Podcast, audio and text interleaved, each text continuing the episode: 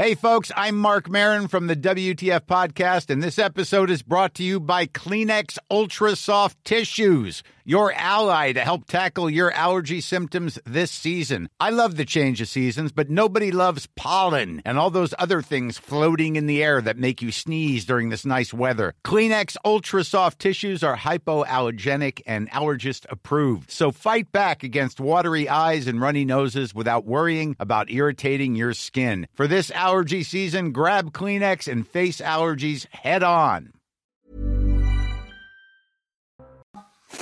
Bonjour à tous et bonjour à toutes. Bienvenue dans l'heure des pros. Aujourd'hui, l'ami Pascal Pro est souffrant. C'est donc moi qui vais tenter, tenter vainement peut-être de le remplacer aujourd'hui dans cette belle émission. Au nom de toute l'équipe, je lui adresse toute notre amitié car je pense qu'il nous regarde et surtout, on souhaite tous qu'il se rétablisse très vite pour revenir au sein de sa famille CNews. Alors, il y a beaucoup de sentiments contradictoires qui vous heurtent peut-être comme moi ce matin. D'abord la joie de la libération des otages en Israël, mais aussi les pleurs déchirants de ces enfants libérés qui disent l'horreur de ce qu'ils ont vécu. Il y a aussi l'ignominie des terroristes du Hamas qui leur demandent de faire coucou à la caméra pour tenter de prouver qu'ils les ont bien traités dans une obscénité totale. Il y a aussi, d'autre part, l'émotion ressentie lors des obsèques du jeune Thomas vendredi à Crépole, la dignité de ses copains qui portaient le cercueil et ceux qui depuis salissent sa mémoire, arrachent les affiches qui montrent son visage, ceux qui en profitent aussi pour gueuler leurs slogans politiques dans les rues de Rennes, on est chez nous ou de Romans-sur-Isère. Il y a aussi de l'autre ces attaques au couteau qui se multiplient. Il y a dans l'air comme un parfum de guerre civile. Samedi, Gérard Collomb, l'ancien maire de Lyon, ancien ministre de l'Intérieur, est décédé. C'est lui qui prophétisait en 2018 Aujourd'hui, on vit côte à côte, mais je crains depuis toujours que demain, on vive face à face. Je crois que nous y sommes, monsieur Colomb. Nous sommes face à face. On va en débattre aujourd'hui dans l'heure des. Mais d'abord, il est 9h et c'est l'heure du rappel des titres de l'actualité avec Somaya Labidi. Une prolongation de la trêve entre Israël et le Hamas est, je cite, pas exclue. Déclaration du colonel Olivier Rafovitz ce matin sur notre antenne. Le porte-parole de l'armée israélienne précise que cela sera possible si les deux parties arrivent à trouver un terrain d'entente euh, sur le sort des otages encore détenus dans la bande de Gaza. Euh, bleu, blanc, rouge, la France aux Français, on est chez nous. Ce sont les slogans qu'ont scandé des manifestants d'ultra-droite hier dans les rues de Rennes. Ils étaient une dizaine, fumigènes à la main, à défiler suite au décès euh, de Thomas. Et puis le premier procès dans l'affaire Samuel Paty s'ouvre aujourd'hui à Paris. Six anciens collégiens comparaissent à huis clos devant le tribunal pour enfants. Euh, cinq des adolescents sont accusés d'avoir surveillé les abords du collège et désigné le professeur d'histoire-géographie à l'assaillant contre rémunération. Une sixième adolescente comparée, elle, pour dénonciation calomnieuse. Merci beaucoup, Sonia Labidi, pour ce rappel des titres de l'actualité. On reviendra évidemment sur ce procès euh, concernant Samuel Paty. D'abord, j'accueille en plateau nos invités, nos chroniqueurs, nos débatteurs, Vincent Herbret, éditorialiste politique, étrangère sur Europe 1. Bonsoir Vincent, ça va Vous n'êtes pas trop déçu de me voir ce matin? Mais c'est une joie de vous avoir. Ah, D'accord. Un peu d'artifice matinal, on va se dire. Elisabeth Lévy. Effectivement, Pascal, j'espère qu'il n'y a rien de grave. Non, on lui, fait un petit coucou. Oui. On espère que c'est un coup de froid et qu'il va revenir vite. Et Elisabeth. On vous remercie de le remplacer. Allez, au pied, au pied levé. Bon, euh, euh Gauthier Lebret. Tout va bien France, tout va très bien. Éditorialiste politique euh, sur CNews. Ravi de vous accueillir, mon cher Gauthier. Nous sommes avec Georges Fenech, ancien magistrat. Bonsoir Georges. Et Nathan Dever. Euh, oui, mais oui, mais c'est l'habitude du soir. Qu'est-ce que vous voulez que je vous dise Je vais vous dire bonsoir pendant toute l'émission, parce que j'ai plus l'habitude de punchline 17h, 19h aussi bonsoir que bonjour. Vous avez raison. Bonjour. Nathan Dever, écrivain. Bonjour. Bonjour Laurent. Georges, avant la pub, vous avez euh, dit quelque chose que m'a un petit peu interpellé. Vous avez dit ah. peut-être qu'aujourd'hui on va pouvoir en placer une. je capte. Donc ah, vous aurez l'occasion de vous exprimer. C'est pas beau cet état d'esprit, vraiment. Mais Pascal nous ment. Oh, non, il n'a pas tort. Euh, euh, il, est, là, euh, il nous regarde et, on l'aime. On va commencer évidemment par ce qui s'est passé ce week-end à la fois à Romans-sur-Isère. À Rennes, je ne sais pas si vous a, ça m'a, vous a heurté. Moi, vraiment, ça m'a profondément heurté ce qui s'est passé. Ah. Parce qu'il y avait la dignité d'un côté et sans doute l'indignité de l'autre. Vous êtes d'accord, Elisabeth? Moi, déjà, j'ai pas, je, ne veux pas qu'on ait à choisir, si vous voulez, entre des racailles et des nazillons. Et voilà. Euh, non mais c'est résumé, c'est une punchline si on peut dire. Non mais euh, et, la France n'a pas à choisir. Nous sommes le peuple français. Nous avons le droit de pleurer dignement. Euh, Thomas et de faire part aussi de notre colère, tout aussi mm. dignement. Maintenant, Euh, si vous voulez, alors je, moi je, peux vous parler que j'ai regardé surtout celle de roman samedi. On va, on va regarder le sujet justement. Je, pense que l'appellation ratonnade, je pense que c'est une façon d'occuper le terrain. Mais si vous voulez faire une ratonnade, vous n'allez pas dans un endroit où vous êtes à un contre Donc si vous voulez, c'est, je pense qu'il faut faire attention aux mots. C'est, je condamne pas cette démonstration, mais et c'est un manifestant qui s'est fait tabasser. Alors, on va, regarder le sujet d'Adrien Spiteri, ah. puisque le procureur de la République de Valence, Laurent de Kenny, a lancé hier un appel au calme et au respect de chacun, alors que la tension monte à Romans-sur-Isère. Adrien. Fumigène et banderole à la main, une centaine de militants d'ultra-droite cagoulés traversent les rues de Romans-sur-Isère samedi soir. Objectif en découdre avec les jeunes de la monnaie. Hier encore, une quarantaine de militants identitaires se sont rassemblés sur place avant d'être dispersés par les forces de l'ordre. Face à cette situation explosive, depuis la mort de Thomas, le procureur de Valence appelle au calme. Nul ne peut se faire justice en dehors de la loi. Ceux qui s'y opposent par la violence illégitime en répondront. Hier, le préfet de la Drôme et la maire de la ville de Romans-sur-Isère sont allés à la rencontre des habitants du quartier de la Monnaie, des habitants inquiets. C'est pas acceptable aussi que des gens viennent se venger sur des faits que les gens n'ont pas commis. C'est pour ça qu'hier soir, il y a eu une réponse forte de l'État avec l'ensemble des forces de l'ordre. Il y avait plus de 150 policiers nationaux et municipaux qui étaient présents sur le terrain pour dire stop, ça n'est pas acceptable. Depuis vendredi, 24 personnes ont été placées en garde à vue. Voilà pour ce qui s'est passé. On va juste écouter euh, la maire de Romans, Marie-Hélène Toraval, maire LR, qui dit ce que je vous disais au tout début de l'émission. On, est sur deux France qui s'affrontent. Écoutez-la. Et alors là, ça je le crains. Franchement, je le, crains et j'ai vraiment pas du tout, euh, j'ai vraiment pas envie d'en arriver là. Moi, si je me suis engagée euh, politiquement sur euh, sur cette collectivité, c'est c'est pas pas pour baisser les bras. Donc, je veux vraiment qu'on trouve des solutions ensemble. Vous avez l'impression aujourd'hui qu'à Romans-sur-Isère, il y a deux France qui se font face à face? Carrément. Je, trouve que c'est un sentiment qu'on a au niveau national, c'est-à-dire qu'on retrouve très régulièrement euh, les mêmes noms, les, euh, mêmes dispositions sur, euh, sur des jeunes qui, jettent le trouble et ou qui commettent des exactions comme, on vient de l'évoquer tout à l'heure. Et évidemment, cette mère LR qu'on entendait chez nos confrères de RTL, a lâché la phrase qui fâche, Nathan Devers, les prénoms. Il y a l'omerta autour des prénoms des agresseurs de Thomas. Euh, personne n'en a parlé, à part le, journal du dimanche, euh, qui a donné les, prénoms de, ces euh, agresseurs présumés pour l'instant, ils n'ont pas encore été jugés, il faut le rappeler, de, ces jeunes. Il y a une gêne palpable du côté des ministres qui disent, mon Dieu, mais si on donne ça à l'opinion publique française, il n'y a pas un seul nom à consonance française, on en est là à ne pas donner les noms, à retenir l'administration pour pas qu'elle donne les noms, Nathan Devers? On en est au fait déjà, euh, vous l'avez dit, qu'il s'est passé quelque chose de, très grave euh, ce week-end. Euh, Elisabeth se demandait s'il fallait employer le mot de ratonnade. Les gens qui ont fait, mhm. ils ont fait à, Romans-sur-Isère, quand ils ont été attrapés, il y a eu des boucles télégrammes qu'on a vues, hein, mhm. où il disait qu'il fallait casser du bougnoul, je cite, hein, et qu'il fallait même pas casser du bougnoul, mais s'en prendre à leur mère et à leur grand-mère. Hein, c'était ça le, projet. Le plus grave dans cette histoire, c'est qu'on a vu certains responsables politiques ou certaines personnes qui, ont une parole publique influente, par exemple, je pense à Eric Ciotti, euh, qui mhm. ont dit qu'il ne fallait pas euh, condamner euh, parce qu'il se situait du côté de Thomas.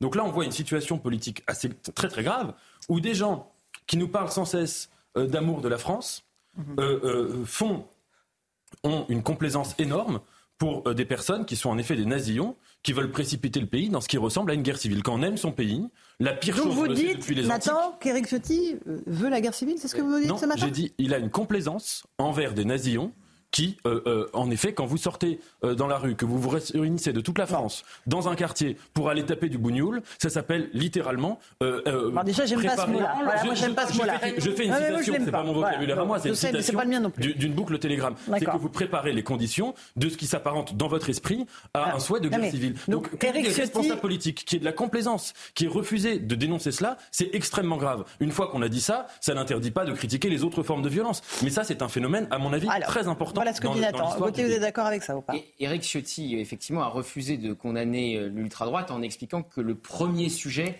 c'était Thomas. Parce qu'il ne faut pas être dupe non plus euh, de ce que tente de faire, par exemple, la, France insoumise. C'est-à-dire que la France insoumise, Jean-Luc Mélenchon, qui n'a pas eu un mot sur Thomas, qui a appelé, euh, qui a refusé d'appeler au calme au moment, des émeutes, qui a mis de l'huile sur le feu.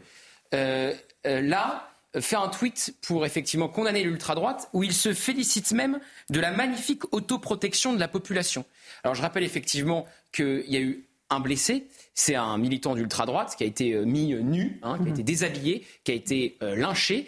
Et euh, Jean-Luc Mélenchon nous parle de magnifique autoprotection de la population. Là, vous parlez de Rennes ou de Romans-sur-Isère? De Romans-sur-Isère. Imaginez juste deux secondes, si au moment des émeutes, en juin dernier, mhm. il y avait des habitants qui, étaient descendus se faire justice eux-mêmes mhm. et qui avaient mis nu un euh, émeutier et qu'il l'avait passé sous tabac. J'imagine pas deux secondes le tweet de la France, mhm. euh, de la France insoumise. Mais sur ce point, Gauthier, je suis doublement d'accord avec vous. Un, les violences qu'il y a eu contre ces nazillons euh, sont absolument scandaleuses. On ne répond pas à la violence par la violence. Et deux, en effet, et vous avez raison, de mhm. souligner la géométrie variable de la France insoumise. Non mais ils sont tous indignes. les émeutes après la mort de Naël n'ont pas appelé au calme et qui là s'indignent de cela. Mais ensuite, c'est pas eux le baromètre du vrai. je dirais qu'il n'y a pas deux France face à face.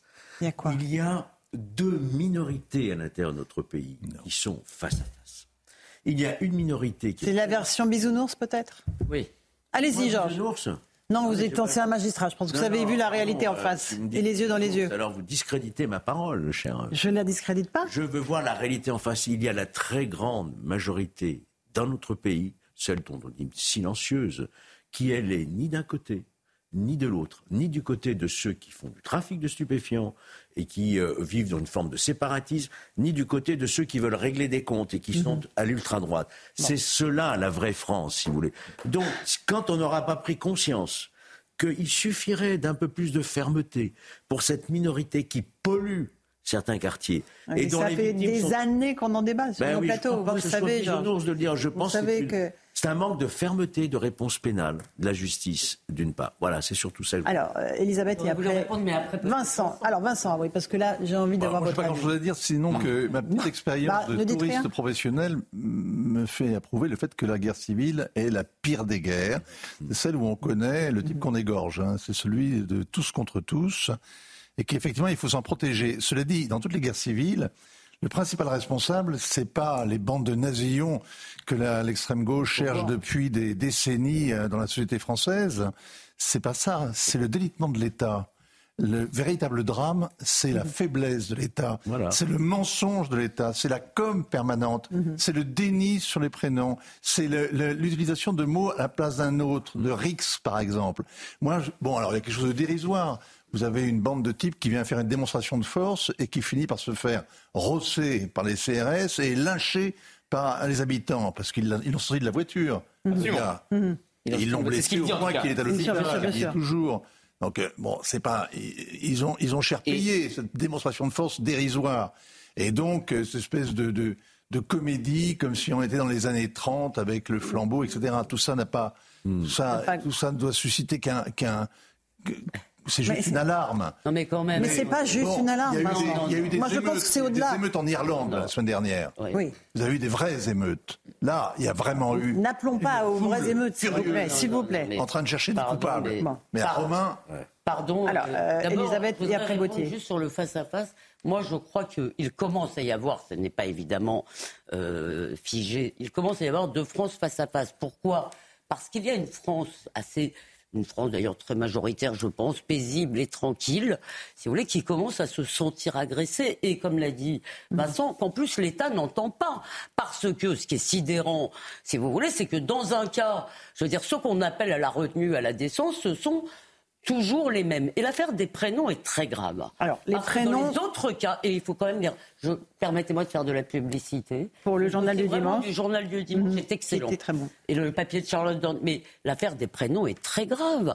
Parce que quand c'est un prénom, quand c'est Kevin et Mathéo, qui sont maintenant les prénoms français, euh, euh, type apparemment, quand c'est Kevin et Mathéo, on le dit tout de suite. Le, nom du policier, on le connaît, le nom du policier qui a tué Naël, il a été jeté immédiatement sur les réseaux sociaux. Donc il y a une volonté de cacher quelque chose, et ce quelque chose, c'est que juste je finis cette phrase, ce sont toujours, ou dans 90% des cas, les auteurs de ce type de violence avec couteau dans cette France tranquille, pardonnez-moi, ce sont rarement Pierre Bien sûr. Euh, juste terminer sur. Euh, rapidement, je voudrais qu'on écoute la séquence sur Rennes. Parce qu'il il fait croire que c'est les habitants qui ont arrêté mm. euh, les, membres de l'ultra-droite. Il félicite pas les policiers et le renseignement. Les renseignements ont complètement anticipé ce qui allait se passer parce qu'il y avait probablement des fichesses dans l'eau et qu'ils étaient regardés et qu'on regardait leurs réseaux sociaux. Donc il est incapable de féliciter la police et le renseignement qui ont parfaitement fait leur travail. Mais là où je rejoins quand même Nathan, c'est que c'est vrai, on a une classe politique maintenant qui a sa grille de lecture et si le fait divers ne rentre pas dans la grille de lecture, elle le passe sous silence. Ça vaut pour Jean-Luc Mélenchon comme pour Et ces prénoms qui sont cités dans le journal du c'est Ilyes, Chaïd, Yazir, Matisse. Faisal, Quider et Yanis. Ils sont issus de l'immigration, donc voilà, il faut le dire. À l'évidence. On, va juste regarder ce qui s'est passé à Rennes, parce qu'on a eu à peu près le même hmm. type de scène qu'à Romans-sur-Isère.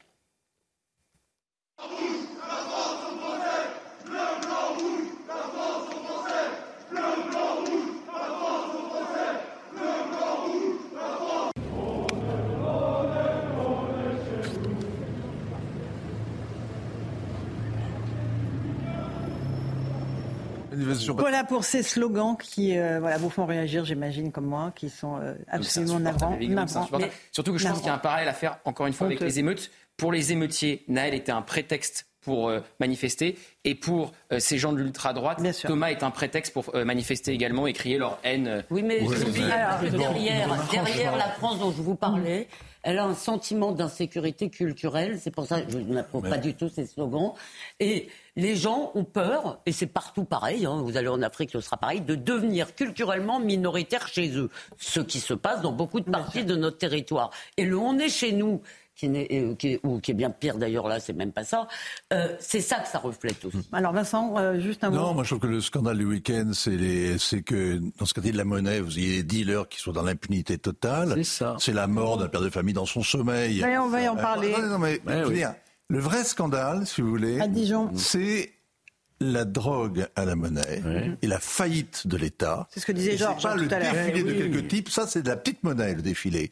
Mais le vrai, la vraie faillite, c'est l'État. C'est l'État. Non, non, mais vous avez raison. Euh, je voudrais juste qu'on écoute euh, Gérard Collomb, parce que j'ai commencé l'émission en, rappelant ce qu'a dit cet ancien ministre de l'Intérieur en 2018. Il quittait la place Beauvau euh, et il a eu ces paroles absolument prophétiques. Écoutez-le. Si j'ai un message à faire passer, je suis allé dans tous ces quartiers, des quartiers nord euh, de Marseille, au Mirail euh, à Toulouse, à la périphérie euh, parisienne, Corbeil, Aulnay, Sevran, c'est que la situation est très dégradée. Et le terme de reconquête républicaine prend dans ces quartiers tout son sens. Parce qu'aujourd'hui, on vit côte à côte et je le dis toujours, moi je crains que demain, on vive face à face. On y est. à l'évidence, on y est. Euh, on est face à face. Alors évidemment, c'est pas. Vous parlez de la vraie France, Georges, mais oui, on est face à face. si vous prenez toute l'histoire, disons, depuis euh, les quatre dernières décennies, vous aurez toujours ces discours du ministre de l'Intérieur. Là, il partait. Hein. C'est pour ça que sa parole était libre. Mais oui, mais c'est un discours très très fort. Mais je pourrais citer Chevènement, je pourrais citer Nicolas Sarkozy, etc. Le, ce qui manque, c'est que le pendant, c'est-à-dire la justice, vous n'entendez pas ce discours-là. Vous n'entendez pas ce discours-là. Allez, hmm. euh, Nathan, rapidement. Moi, je voulais juste dire une hmm. chose sur, Gérard Collomb. Je trouve qu'on n'a pas assez parlé de son décès. Euh, quand on en a parlé, on n'en a pas très bien parlé. Euh, je pense au président de la République qui a salué le, maire de hmm. Lyon comme s'il n'avait pas été ministre. C'était un grand serviteur de l'État. C'était l'incarnation d'une figure politique qui commence à manquer de plus en plus, c'est-à-dire quelqu'un de lettré, quelqu'un de mesuré, quelqu'un qui avait un sens de l'intégrité. Quand il a estimé que ce qu'on lui demandait de faire au gouvernement était indigne, il est parti. Et il est parti alors qu'il avait été euh, extrêmement fidèle à Emmanuel Macron. Et à un moment, il a estimé qu'il était en contradiction avec ses principes et il est parti. Le, tweet d'Emmanuel Macron est lapidaire pour celui qui a été un de ses premiers soutiens. Gérard Collomb est mort, il fut le digne successeur d'Edouard Herriot. Les, les Lyonnais sont orphelins, je partage. C'était surtout un très très grand Lyonnais. Qui alors il sera à ses obsèques mercredi. Il hein, s'identifiait totalement à sa ville. Hein, Mais euh, le, point de désaccord, il faut dire euh, ce que c'est. C'était la création d'un hotspot d'un centre pour euh, migrants en France. C'est ça qu'a dit Gérard Collomb. D'ailleurs, l'année dernière, hein, seulement dans le point, où il disait j'ai pas parlé à l'époque pour pas faire mm. gagner Marine Le Pen. Allez, euh, on va... Il y a quand même une coïncidence incroyable, si vous voulez, entre le fait qu'il meurt à ce moment-là. C'est pour ça qu'en plus, c'est peut-être injuste de réduire sa mémoire et sa postérité à cette phrase, mais euh, le jour même de sa mort, si vous voulez, on assiste à l'incarnation de ce qu'il disait. C'est Vous disiez, on a, on a les prophètes qu'on mérite. Euh, en même temps, euh, ce qu'il dit est, vrai est une évidence. La mort de Gérard Collomb donne cette déclaration qui est assez lénifiante quand même. Il est sur le perron de son, de son ministère. Il vient, fallait démissionner avant et avec éclat s'il n'était pas d'accord avec la politique qui était menée par son gouvernement. Moi, je regarde la tête de, du Premier ministre de l'époque. il n'était pas content, Edouard Philippe. Hein. Qui, qui, encaisse ce désaveu. Mais qu'est-ce qu'il a fait après? On juge, bon, on juge, on doit le respect aux morts mm. et la vérité aux vivants. Mais on attend quand même, des, on juge un politique à ses résultats. Mm. Tous ces ministres de l'Intérieur qui sont succédés, qui ont fait des grandes phrases, et qui ont fait des grandes phrases, mais Qu'est-ce qu'ils ont fait Est-ce qu'ils ont fait le tocsin Pardon Vincent, mais rappelez-vous François Hollande. François Hollande qui nous dit publiquement les territoires perdus, ça n'existe pas. Au moment où il dit aux journalistes du Monde qu'il a peur de la partition. Ça, c'est indigne. Mais, parce que Gérard Collomb, il donne la raison de son départ à ce moment-là. Il dit voilà ce que je vois. Et moi, je veux le voir. Ben si, non. Non, mais il y a quand même les ministres de l'Intérieur ont quand même euh, beaucoup plus de facilité à parler une fois qu'ils sont plus ministres quand ils sont ministres, ils ont beaucoup plus de mal à agir. Ce qui est normal. Euh, on va rejoindre Mathilde Ibanez, si vous le voulez bien, et Sébastien Bendotti, qui sont à Romans-sur-Isère. Bonsoir, bonjour à tous les deux, pardon. Euh, où est-ce qu'on en est de l'enquête et dans quel climat, encore une fois, est-ce que cette ville se réveille aujourd'hui? Après la mise en examen de ces neuf suspects samedi avec différents chefs dont euh, meurtre en bande organisée, tentative de meurtre ou encore violence euh, volontaire commise en euh, réunion. L'enquête se poursuit. Les gendarmes sont toujours à la recherche d'individus susceptibles d'avoir participé à cette soirée. À ce stade, l'enquête ne permet pas de déterminer qui est la personne responsable du coup de couteau mortel sur Thomas. Une enquête qui a conduit les gendarmes à auditionner plus de 100 témoins, mais les enquêteurs cherchent toujours à savoir le déroulé exact de cette euh, soirée euh, tragique. Selon plusieurs personnes que nous avons euh, rencontrées, cette soirée se serait passée en trois temps. D'abord à l'intérieur même de la salle où des insultes auraient fusé, suivi d'une première bagarre à l'extérieur. De là, d'autres individus seraient venus devant cette salle où une deuxième bagarre aurait dégénéré et serait à l'origine de la mort de Thomas. Alors une semaine après ce décès, l'émotion euh,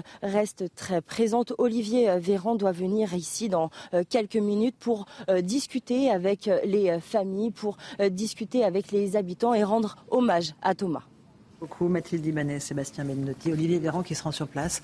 en tant que porte-parole du gouvernement ou en tant qu'homme politique Certains diront oui, en tant que représentant du gouvernement et donc représentant de l'État français, mais certains diront peut-être un peu tard. Alors, faut être. Euh, c'est ce que disait Pascal notamment euh, vendredi, qui se scandalisait qu'il n'y ait aucun ministre à ses funérailles. Je rappelle aussi qu'il y avait eu une marche blanche de la famille et la famille ne voulait pas de politique au moment de cette marche blanche. Donc, il faudrait savoir si c'est la famille, le choix de la famille, ou si euh, le gouvernement n'a jugé bon et bien d'envoyer personne. Elisabeth Le préfet, bah, n'était pas, non plus. Le préfet, c'est pas un politique, il aurait pu y aller. Mhm. Non, ils, sont beaucoup plus prudents. Vous voyez, c'est pour ça que je pense qu'il y a un sentiment d'injustice chez beaucoup de braves gens, de gens paisibles. C'est que euh, si vous voulez, le, gouvernement se précipite dans un cas. Rappelez-vous, une heure après la mort de Naël, euh, Évidemment. les déclarations, le, bon, rappelez-vous la minute de silence. Et maintenant, ils veulent oser dix jours après, parce qu'ils se sont rendus compte, par je ne sais, ils ont fini par se rendre compte qu'il y avait un pays en dessous mhm. et euh, s'y intéresser, et ils se rendent compte qu'il y a une colère, et donc ils veulent faire maintenant une minute de silence dix jours après. Mais c'est, alors c'est même pas le gouvernement, c'est Éric Ciotti qui a demandé à la présidente de l'Assemblée nationale on attend euh, la réponse, parce qu'elle n'est pas actée encore. Exactement, On exactement. Pas s'il y aura cette minute de silence. Le procès en récupération politique est à géométrie variable. Hein. Ah, comme toujours. Euh, on va faire une petite pause. On se retrouve dans un instant euh, dans l'heure des pros. On écoutera Jérôme Fourquet, qui était l'invité ce matin de Sonia Magro sur Europe 1 et sur CNews. Très intéressant. Il dit la France de Crépole, c'est celle de Jean Dujardin. Il fait le parallèle, vous vous rappelez, avec cette ah. cérémonie de la Coupe du Monde de rugby, tant décriée par les bobos que nous chérissons. on en parle dans un instant. Dans l'heure des pros, à tout de suite. Il est 9h30, on se retrouve dans l'heure des pros. Pascal Pro n'est pas là, il est souffrant, mais je le remplace pour l'occasion. Et tout de suite, c'est rappel des titres de l'actualité avec Somaya Labedi. 9h30.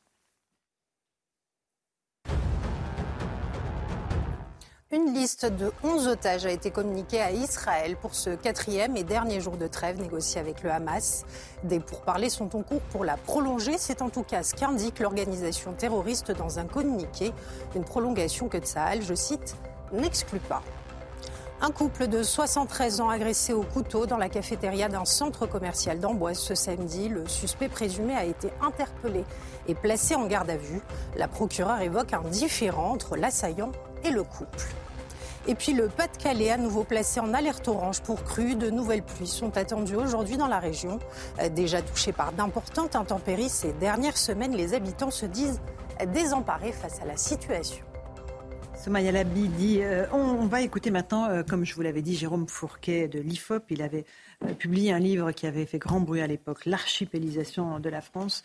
On y est malheureusement. Écoutez ce qu'il a dit ce matin au, micro de Sonia Mabrouk sur CNews et sur Europe 1. Il dit la France de Crépol, en gros, c'est la France de Jean Dujardin. Écoutez-le. On a un pays vieillissant. Et donc le, souvenir d'une France des années 60-70, c'est aussi le souvenir de la France dans laquelle beaucoup d'entre nous étaient jeunes. Donc il y a, ce phénomène-là. Et cette France de Crépol, cette France des balles, cette France du rugby, euh, c'est la France qu'a décrite Jean Dujardin dans son spectacle euh, inaugural de la Coupe du Monde. Qui a été moqué, ringardisé par, par, une partie de la population. Vrai que pour moi, l'image est frappante. Cette cérémonie, la Coupe du Monde de, rugby, euh, le coup d'envoi, il y avait le coq, euh, il était en Marcel, si je me rappelle bien, le béret, la baguette, il y avait tout.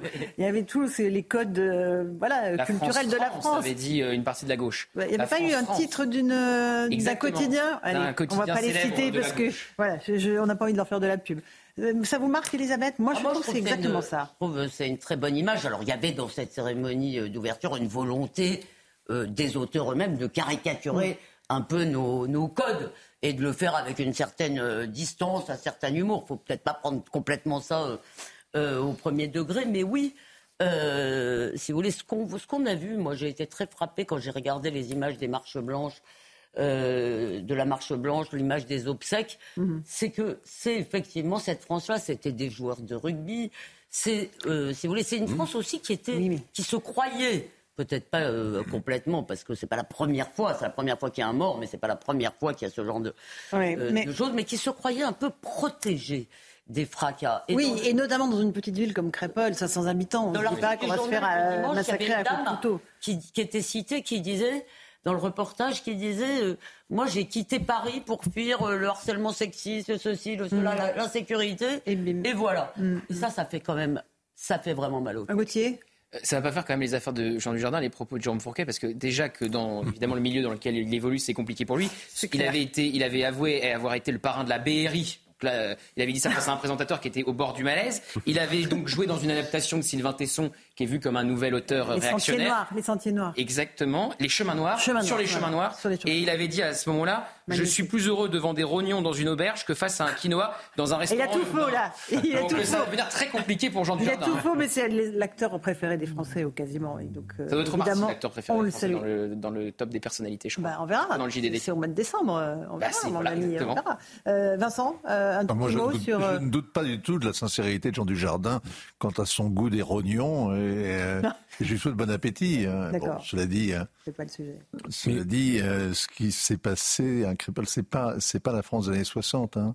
C'est laquelle France alors? Parce qu'on parle des France, mais il n'y en a qu'une seule en vérité de France. Tout ça est vrai, il faut la fois. C'est-à-dire que vous avez quand même. D'abord, vous aviez des, vous aviez des, vigiles au bal. Oui, ça, Moi, dans les balles de mon enfance, il n'y avait pas de vigiles. Quatre. Je suis d'accord. Euh, Donc un qui se fait couper les doigts. Et parfois, et parfois des gens euh, enivrés qui se qui faisaient du chahut. Maillochet Mais. Euh, Maillochet. Oh. on a, du, on a du, du, vocabulaire. Deux petites remarques. D'abord, la France de Jean Dujardin c'est pas euh, Jean Dujardin est un génie, hein, il faut le dire. Et c'est pas la France d'une célébration, d'une identité rigide, parce qu'il y a toujours comme accompagnement un parfum, un voile d'autodérision sur cette identité euh, à tous les niveaux. Même quand on l'avait accusé après son Oscar d'avoir fait ce film qu'on avait accusé de machisme, Les Infidèles, c'était avant tout un film qui se moquait euh, de, cette obsession masculine pour l'infidélité. Même, même à ce niveau-là, mm OSS 117, on peut faire la liste de tout ce mhm. qu'il a fait. Il y a toujours ce, voile d'autodérision qui fait que ça démine les choses. Mhm. Et sur cette France qui se sent en, nostalgie de ce qu'a pu être la France pendant les Trente Glorieuses ou en sentiment de dépossession culturelle. C'est un phénomène qu'il faut penser, qu'il faut penser sans condescendance, qu'il faut penser sans mépris. Et, ça n'a absolument rien à voir avec euh, ce qu'on décrivait tout à l'heure, à savoir les, violences qu'il y a eu euh, ce week-end. Euh, dire un mot, le bisounours peut dire un mot. Oui, Vous êtes le bisounours rose ou jaune, La France, je l'ai vu, je la vois tout le temps, cette mhm. France-là. Mais on la voit de Brive, je l'ai vue. Mhm. hier, ce week-end, j'étais à Sarreguemines, que je ne connaissais pas. J'ai découvert une vraie France. Pour la signature de votre livre. Mais oui, je, la vois tous les jours. Le problème, encore une fois, c'est qu'on a des minorités qu'on laisse faire. Mais évidemment. Mais c'est ça que je suis en train de vous dire. Mais cette France-là, alors elle a évolué, certes, elle n'est plus la même exactement que des années 70, mais elle existe toujours. Mais il y a quand même On en revient à la réponse de l'État, parce que c'est ce que vous dénoncez dès une émission. Ce que disait aussi Vincent Herouet. Et c'est pour ça que ça porte une lumière crue sur ce qui s'est passé à Dijon. Vous l'évoquiez, un père de famille, un quinquagénaire, qui a été tué chez lui dans la nuit de samedi à dimanche alors qu'il dormait dans son lit, victime collatérale des tirs de Kalachnikov entre trafiquants de drogue. Le point avec Charles Dupont, et puis je vous passe la parole parce que ça résonne très douloureusement avec ce qui s'était passé à Marseille et la jeune Sokaina, 21 euh, ans, une petite jeune fille qui écrivait dans son appartement, qui révisait, parce que évidemment elle voulait réussir à l'école, qui a été tuée dans les mêmes circonstances. D'abord Charles Dupont. C'est vers minuit 30, dans la nuit de samedi à dimanche, que deux individus, à bord d'un véhicule, ont ouvert le feu sur la façade de cet immeuble. Alors qu'il dormait dans son appartement, un homme de 55 ans a été touché. Il est décédé quelques minutes après. Selon le procureur, l'homme est une victime collatérale du trafic de drogue. La personne décédée euh, ne paraît pas du tout avoir été euh, la cible de ces tirs, être euh, une victime bien dramatique et bien malheureuse qui n'a été touchée que par le fait qu'elle habitait à proximité immédiatement au-dessus de ce point d'île. C'est un homme de 55 ans qui vivait là avec sa famille. Sa famille était présente. Les faits se sont déroulés dans le quartier de Stalingrad au nord de Dijon, un secteur connu pour ses points de deal et son trafic de drogue. Les forces de l'ordre craignent un ensauvagement de ces quartiers, à l'image de Marseille. On est sur des types, euh, types de faits qu'on peut voir notamment dans les grandes villes de Marseille. Ce n'est pas l'apanage maintenant de ces villes-là. Des villes de province comme Dijon, qui avaient une réputation de ville assez calme, depuis quelques années, on voit que régulièrement, dans ces affaires de stupéfiants, on arrive à avoir des gens qui utilisent comme ça des armes dans un but de tuer. Suite à cet événement, le ministère de l'Intérieur a envoyé hier soir la CRS 8 en renfort. Et effectivement, là, on est à Dijon. On est à Dijon. On n'est pas à Marseille, où je vous rappelle qu'il s'est passé la même chose avec euh, la jeune Sokaina. J'ai rencontré sa maman, euh, qui s'appelle Laila, qui m'a dit Mais véritablement, on, se croit en guerre. Ma fille était dans sa chambre. Elle était en train de réviser lorsqu'elle a pris une balle perdue de Kalachnikov. Les murs sont tellement fins euh, dans ces cités que la balle a traversé. Bah, c'est la double peine, évidemment. Et elle me dit J'ai retrouvé ma fille dans un bain de sang dans sa chambre. Et l'État les lâche après, ces victimes. il ne se passe pas grand-chose. Et ça, c'est terrible. C'est inacceptable. Oui, et après, le business reprend comme si ne s'était rien passé. Si c'était passé la même chose à Nîmes, hein, on en parlait pendant le sujet. Avec, le petit garçon, qui rentrait du restaurant en famille. 10 ans, voilà, 10 ans, victime euh, collatérale. Est-ce qu'on peut dire victime collatérale Mais ça, Victime innocente. C'est une victime tout court, en fait. Georges, la réponse de l'État, c'est quoi là? C'est quoi la réponse de l'État? On envoie la CRS 8 et après La CRS 8, c'est vraiment une, une réponse, je dirais, de communicant. Voilà, on vous envoie la CRS 8 et puis on repart. Ce mmh. C'est pas du tout ça. Il faut vraiment, il faut revenir à la police de proximité. Il faut réinvestir ces quartiers. Il faut créer des commissariats. Il faut que la, réponse pénale, pardonnez-moi de, me répéter, il faut qu'elle soit à la hauteur. On ne peut pas mmh. condamner un, jeune récidiviste qui euh, traîne sur 20 mètres un policier euh, à, 35 heures de travail d'intérêt général. Ça n'est pas possible. C'est quel, message on envoie à cette frange de, la jeunesse qui ne respecte plus rien? Puis jeter une goutte Elisabeth. sur le feu et dire que peut-être dans certains crimes, parce qu'on voit bien que la prison, d'abord, c'est les juges qui décident. On voit bien que c'est très compliqué et que c'est pas toujours dissuasif. Est-ce que dans certains crimes, on ne doit pas euh, réfléchir à la déchéance de nationalité pour les binationaux. Je suis désolé, il y a des gens qui ne veulent pas être français, à l'évidence, qui ne se sentent pas français, qui n'aiment pas la France, qui disent laisser franc. Je veux dire, quand ils commettent des crimes, euh, bah, peut-être que il faut quand même réfléchir à ça, non, euh, Il y en a quelques-unes qui sont prononcées. Mais alors, mais trop rarement. Hein. Oui, oui, ça existe, l'article 25. Il faut l'accord des pays d'origine à chaque fois pour le renvoi. Nathan, qu'est-ce que ça dit pour vous, ce qui se passe à Dijon? Et ce qui se passe à Marseille et ce qui se passe dans de nombreuses villes de France. ça dit, euh, Georges a employé à mon avis le bon mot, c'est le mot de communication. Ça veut dire que la réponse de l'État, c'est de, sortir les muscles en envoyant à CRS 8, en, en, en, faisant en sorte de faire une réponse policière pénale qui dure 8 jours, 10 jours, etc.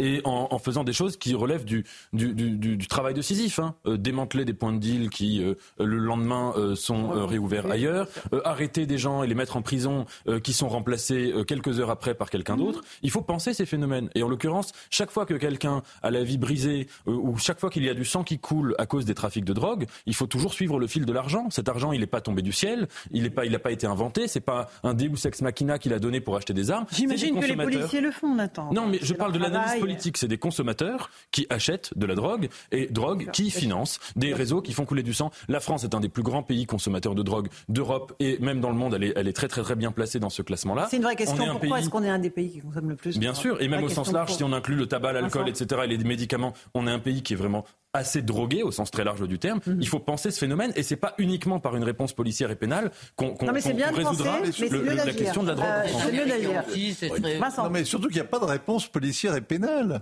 c'est ça. Je veux dire, ça si, la réponse policière vous, vous déployez la CRS 8, mais c'est de la com.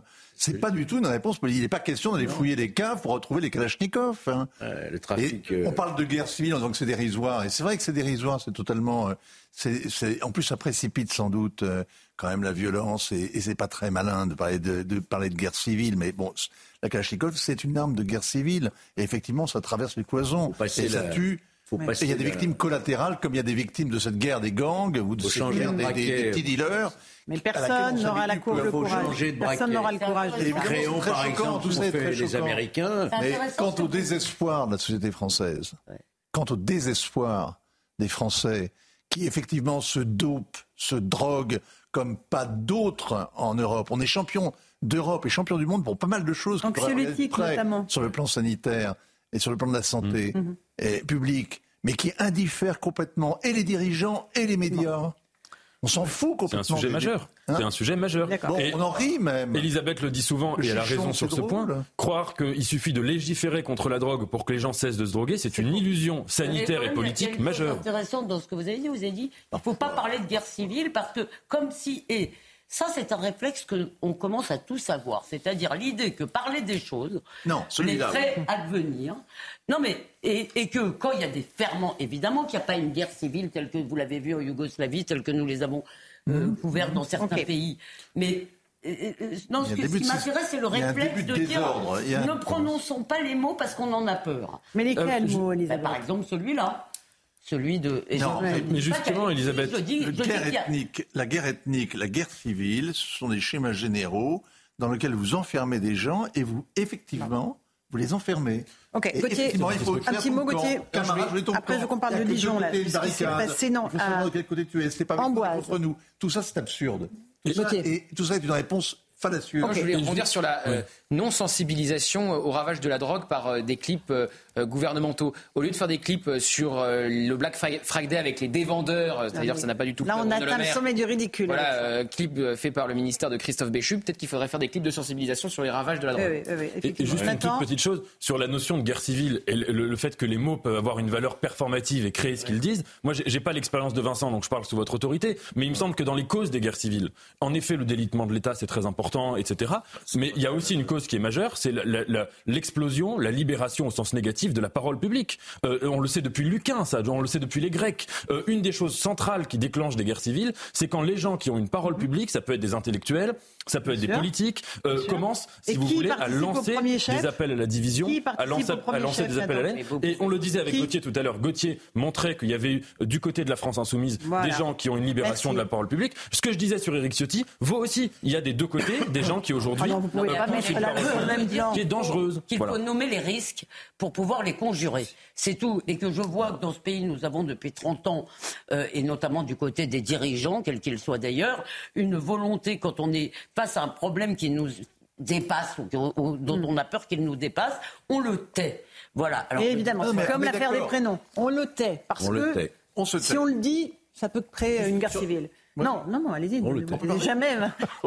Sur ce de Mélenchon. Oui, moi je suis pas d'accord avec la comparaison. Sur Mélenchon. Euh, vous m'auriez dit Éric Zemmour et Marion Maréchal, à la limite, c'est vrai qu'ils qui parlent à longueur de journée de guerre euh, civile euh, qui pourrait arriver. Éric Ciotti est quand même beaucoup plus en retrait. Et franchement. Et, je rappelle que la France insoumise condamne ceux qui disent qu'on est face à une guerre de civilisation qui approche. Mais enfin, il la souhaite tout autant, la France insoumise. La France insoumise souhaite le chaos, la théoriser, l'entretien, l'aliment. Évidemment, c'est un programme politique, le chaos pour eux. Euh, j'aimerais qu'on avance. On, va juste s'intéresser, Vincent, à, ce qui s'est passé euh, à Amboise, dans l'Indre-et-Loire. C'est un couple de septuagénaires qui a été attaqué au couteau de boucher euh, dans un centre commercial. Maîtrisé par les employés de la cafétéria et, et les vigiles, l'homme a été remis aux forces de l'ordre. Il est connu pour avoir des antécédents psychiatriques. N'empêche, ces attaques au couteau se multiplient. On va écouter le, un syndicat de police, Alliance, qui décrypte cela. Samedi vers 15h, au sein de la galerie commerciale de l'hypermarché Leclerc, à Amboise, en Indre-et-Loire, un individu a porté des coups de couteau de boucher sur un couple âgé de 73 et 78 ans. L'un a été blessé au thorax et à la tête, l'autre a été blessé au cou et au thorax. Cet individu a été neutralisé par les employés de la cafétéria et des vigiles. Il a été remis aux policiers qui sont arrivés très rapidement. Il a été placé en garde à vue. Il n'était pas alcoolisé au moment des faits. Le couteau a été appréhendé pour analyse et les examens de la vidéosurveillance et les auditions de témoins ont permis de retenir l'infraction de tentative d'assassinat. Je tiens à souligner la réactivité de mes collègues, bien entendu, qui sont immédiatement venus après avoir été requis, mais surtout, et ça c'est important, le courage des employés de la cafétéria et des vigiles. C'est euh, absolument euh, effrayant euh, ce qui se passe aujourd'hui dans notre pays. Franchement, je ne sais pas jusqu'où on va aller, jusqu'où on va accepter l'inacceptable. Elisabeth. Bah, c'est ça justement. Moi je crains et c'est pour ça que la réponse de l'État est très importante. L'absence confondante d'Emmanuel Macron après la séquence Bellatar, euh, manifestation déjà déplorable et quand même assez sidérante. Et on sent quand même qu'il y a une colère. Et je ne voudrais pas, moi, ça, mmh. moi c'est ça qui me fait peur, c'est que les gens se disent si l'État ne nous protège pas, on va s'armer. Apparemment, dans les clubs de tir, ça se bouscule, euh, ça se bouscule au portillon. Donc, si vous voulez, c'est quand même il y, il y, a un état de tension dans le pays et on a peur que n'importe quel petit incident puisse aussi déclencher des violences maintenant. Donc, et les premiers qui ont peur, ce sont, qui, vous disiez, ceux qui nous gouvernent. Vous disiez tout à l'heure, euh, on parlait de Dijon, mais là c'est Amboise. Amboise. Amboise, il y a un centre commercial. Amboise. Bah ouais, Et quoi, ouais, je Allez, dernier mot là-dessus. C'est ça? Non, sur la moi je dois vous avouer que je reste totalement pantois devant la déclaration de euh, Jean-Luc Mélenchon, félicitant donc euh, les habitants de la Monnaie d'avoir euh, pour leur magnifique démonstration d'autoprotection. Alors l'autoprotection, c'est en d'autres termes l'autodéfense. Les milices d'autodéfense, c'est comme ça que se sont fondées toutes les toutes les, les, toutes les milices qu'on a trouvées au, dans les, au début des guerres civiles. Vous avez eu ça, parler de la Yougoslavie, c'est vrai, mais vous avez eu aussi ça au Liban. Vous avez la milice d'autodéfense de la communauté sunnite, des Kataeb, les Kataeb pour les, pour les maronites, etc. etc. C'est le début, la, la partition, la milice d'autodéfense. J'y reviens. En tout cas, c'est l'effondrement de l'État. J'y reviens, on appelle. J'y reviens. on a commencé là-dessus. J'y reviens. Je crois, je crois, au risque de vous surprendre, que nous ne sommes pas une France de sauvages, ni une France de drogués. Il ne faudrait pas qu'on donne ce sentiment-là quand même. On est un pays très fort, très puissant. Ah ah Là où le bas blesse, c'est que nous avons une minorité, je le répète, mhm. de grands délinquants et qui empoisonnent la vie de notre pays. Et si on ne s'attaque pas à ces fléaux-là, la délinquance des mineurs, la délinquance de la drogue, qu'on passe pas le braquet supérieur, c'est-à-dire qu'on se donne vraiment les moyens. On l'a déjà dit à de nombreuses reprises dans cette émission. on va avancer si vous le voulez bien, messieurs. en disant qu'on est un pays de drogués, un pays de sauvages. Voilà, il n'y a pas besoin de faire la grosse voix. Euh, on va avancer. Mais je suis obligé pour parler. Un petit peu. Euh, j'aimerais qu'on parle maintenant de ce qui se passait euh, ce week-end en Israël avec ces libérations d'otages.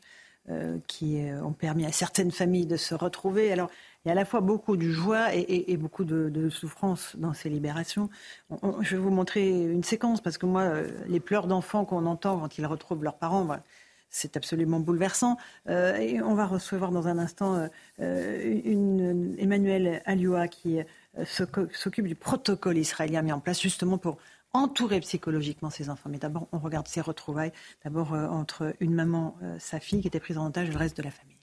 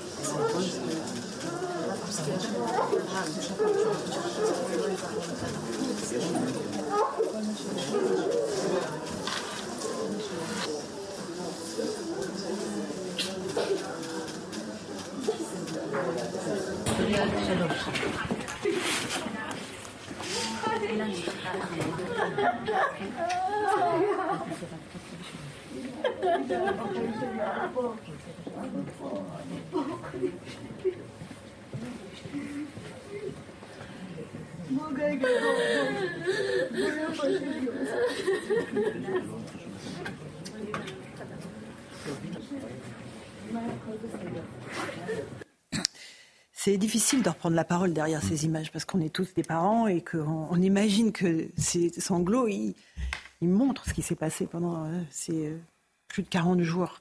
Euh, Emmanuel Alioua, on voit que, évidemment, au-delà de cette émotion, de ces retrouvailles, il va y avoir un travail pour reconstruire ces enfants qui ont vécu l'enfer colossal. Comment est-ce que l'État d'Israël a mis en place des structures autour d'eux? Bonjour, merci de me recevoir. Merci à vous d'être là l'État d'Israël a mobilisé tous ses ministères, ministère de la Santé et tous les professionnels. Il y a un nombre de psychothérapeutes et thérapeutes et psychiatres et psychologues au mètre carré euh, en Israël qui est impressionnant depuis toujours. Euh, tout le monde est mobilisé. Les otages ont été pris en charge avec le protocole national Israël qui est le 6C auquel vous faites référence. Euh, Mais comment on est tous. Euh, comment on peut s'en sortir Comment Voilà. Non, mais moi je connais la théorie de la résilience. Je sais qu'on peut faire des plus grands traumatismes une force. Hein, c'est très concret. Mais elle est, elle est, très claire. Mais là, euh, et Elisabeth et comment on est, on est au bord des larmes. Comment on reconstruit un môme mm. qui, qui, mm. qui, a vécu l'enfer Alors il va se reconstruire lui-même, hein, parce que 80% d'entre nous avons les ressources, et on ne le sait que face à l'adversité. C'est le jour, le jour où vous vous retrouvez coincé dans un parking avec votre agresseur et vous imaginez ne pas être capable de donner un coup de poing ou de vous battre, que vous vous rendez compte que vous avez des ressources. Israël fonctionne comme ça, tout être humain fonctionne comme ça. Euh, les enfants, il ne faut pas partir du principe qu'ils auront un PTSD, un trouble de stress mhm. post-trauma. Mhm. Ils vont trouver des ressources. La plupart du temps, si on, si on, si on se penche. Il faudra les aider, de toute façon. Il façon les aider Les entourer, les aider. De toutes les façons, il faudra être là pour eux. Euh, il faudra être là pour eux, pas, pas, pas forcément en, en, en allant chercher euh, la libération de la parole. C'est à eux à venir, exactement. Euh, Elisabeth. Non, je dis qu'il faut aussi peut-être. Euh, moi, j'ai un cousin qui a été otage à Antébé, en fait, qui était jeune, hein, il avait donc. Et, je pense qu'il faut peut-être aussi pas les enquister dans un statut victimaire. voilà, c'est qu'il faut. La vie a aussi, surtout peut-être chez les enfants d'ailleurs, la vie a quand même une force qu'il faut encourager. Clairement, clairement. La vie prend toujours le dessus. La vie, c'est le mouvement. Donc, euh, ils ne sont pas des rescapés. Ils ne sont pas, pour l'instant, ils sont des survivants. Et puis, ils deviendront. Il faut arrêter de stigmatiser, de pathologiser tout. Hein. On a des ressources. Vincent. Euh, je pense que c'est très compliqué parce que il y a, en plus de la captivité euh, et du fait d'avoir risqué sa vie pendant 45 jours, parce que c'est pas des prisonniers comme les autres, hein, mhm. ils étaient dans, détenus dans un sous-sol et leur vie était en danger. Et le fait qu'ils sont aussi en deuil pour une bonne partie d'entre eux, ça, ça se répare pas, même avec euh, des paroles bienfaisantes. Ils sont en deuil. Et puis, euh, il y a la culpabilité qui, moi, doit être, je pense, très lourde, parce que ce matin, l'activité de ce matin, l'activité de ce matin, c'est qu'Israël réclame des preuves de vie sur 90 mm. femmes et enfants et que le Hamas, via le Qatar, répond qu'il y en a 40 dont on ne sait, ils ne savent pas, soi-disant, où ils sont. Et on sait qu'ils mentent. C'est la base, ils mentent. Comment on sait qu'ils mentent? Parce qu'il y a, par exemple, il y a un enfant qui a été relâché, et pas sa mère. Et Donc il sépare les familles, alors qu'ils avaient dit qu'ils ne séparaient pas les familles dans les libérations. Et le Hamas a prétendu qu'il n'avait pas la mère, hein, il ne détenait pas la mère. Or, l'enfant a confié à son père qu'il avait été détenu avec sa maman. Donc, l'organisation terroriste ment. on sait bien qu'on ne peut pas avoir confiance dans les terroristes, évidemment, c'est une évidence, ça crève les yeux. Mais tout ça crée euh, moi, j'ai très frappé hier en voyant les images à Gaza, de la, à, à, Ramallah, en, Cisjordanie, de la joie. De ceux qui ont été libérés, les, prisonniers palestiniens. Voilà, de la joie, des, drapeaux qui pavoisaient, les drapeaux du Hamas. on verra tout à l'heure ces images. Et côté, côté israélien, au contraire de la, effectivement de l'émotion et de la peine. En fait. On va faire une toute petite pause. Je passe la parole ensuite. Nathan, on continuera à évoquer ces sanglots parce que pour moi, euh, ça dit plus que des paroles en fait. Mmh, euh, on continuera à évoquer la façon dont on peut les aider à se reconstruire et l'inquiétude pour les prochaines libérations. On ne sait pas s'il va y avoir des libérations aujourd'hui ou pas. on espère. Vous avez 40 personnes qui sont sorties, il en reste 200, oui. Plus de 200. Une petite pause, on se retrouve dans un instant dans l'heure des proies, tout de suite. Il est 10h, bienvenue dans l'heure des pros, sans Pascal Pro, mais je suis là pour vous servir encore pendant une petite demi-heure. Tout de suite, c'est le rappel des titres de l'actualité avec Somaya Labidi. Euh, trois jours après les obsèques de Thomas, Olivier Véran est en déplacement à Crépole. Au programme de cette visite, euh, des rencontres avec les élus, des échanges avec des habitants hors caméra. Et en fin de matinée, il assistera à une cérémonie en hommage à Thomas. Euh, le porte-parole du gouvernement a d'ailleurs été interpellé par un habitant en colère lors de son arrivée. La commission des lois de l'Assemblée entame l'examen du projet de loi immigration avec l'objectif de parvenir à un texte susceptible d'être voté par une majorité de députés. L'Assemblée hérite du texte du Sénat fortement durci par la droite et le centre qui y sont majoritaires. Et puis une prolongation de la trêve entre Israël et le Hamas et je cite, pas exclu, déclaration du colonel Olivier Rafovitz ce matin sur notre antenne. Le porte-parole de l'armée israélienne précise que cela sera possible si les deux parties arrivent à trouver un terrain d'entente sur le sort des otages encore détenus dans la bande de Gaza. Merci beaucoup, euh, Somaya Labidi, pour ce rappel des titres de l'actualité. Il est 17h, 10h et 2 minutes. Christine Kelly nous a rejoint. Bonjour, ma chère Christine. Euh, bonjour, ma chère Laurent. Très heureuse de vous avoir sur le plateau de Pascal Pro. Bon, un plaisir. On, embrasse Pascal. Pascal. Vous publiez un très beau livre. Oui, oui. on l'embrasse. Euh, avec Marc Menant, ces destins qui ont fait l'histoire. Jeanne d'Arc, Beethoven, Antoine de Saint-Exupéry, Marie Curie, Victor Hugo, Bonaparte sont des personnages qui vous ont inspiré Vous avez eu, envie de raconter leur histoire, Christine? Avec Marc Menon, nous avons eu envie de raconter cette histoire qui est le reflet complet de l'émission que nous avons sur euh, CNews, ces grands destins, euh, parce que dans chaque histoire, il y a de quoi puiser quelque chose de fort, quelque chose de puissant, quelque chose de transcendant et surtout quelque chose d'inédit, parce qu'on croit connaître tous les personnages. Et à travers ce livre, nous avons tenu à raconter euh, justement à chaque fois une petite anecdote mhm. inédite et pour permettre à chacun, enfant, adulte, ou bien même les plus âgés, comme Vincent Hervouette, de se plonger. et Voilà, c'est la Saint-Vincent. C'est la Saint-Vincent. il y a 40 ans, quand on, était ensemble. On a travaillé ensemble pendant des années. Il me semble que j'étais parmi vous aussi. Donc, tous des anciens plus ou moins combattants. Donc, quel que soit l'âge, vraiment de se plonger dans ces destins que l'on croit connaître et qu'on ne connaît pas forcément. Et en plus, en tirer des leçons, les leçons du passé pour euh, ce qui se passe aujourd'hui dans notre pays il faut savoir toujours connaître notre histoire pour mieux comprendre ce qui se passe dans notre France d'aujourd'hui. On est aussi avec Emmanuel Alioua. Vous êtes la représentante officielle du protocole israélien 6C. C'est euh, vous, enfin les gens qui s'occupent de ce protocole, qui accueillent les enfants qui sont en train d'être libérés au compte-gouttes par le Hamas. J'aimerais qu'on regarde deux images très frappantes. On l'évoquait, les sanglots de ces enfants qui retrouvent leur famille, l'émotion. Et de l'autre côté, la joie euh, des prisonniers palestiniens qui ont été euh, libérés, parce que c'était ça, euh, le troc, le deal, c'était un otage contre trois prisonniers palestiniens. Ça vous a choqué, Elisabeth Lévy?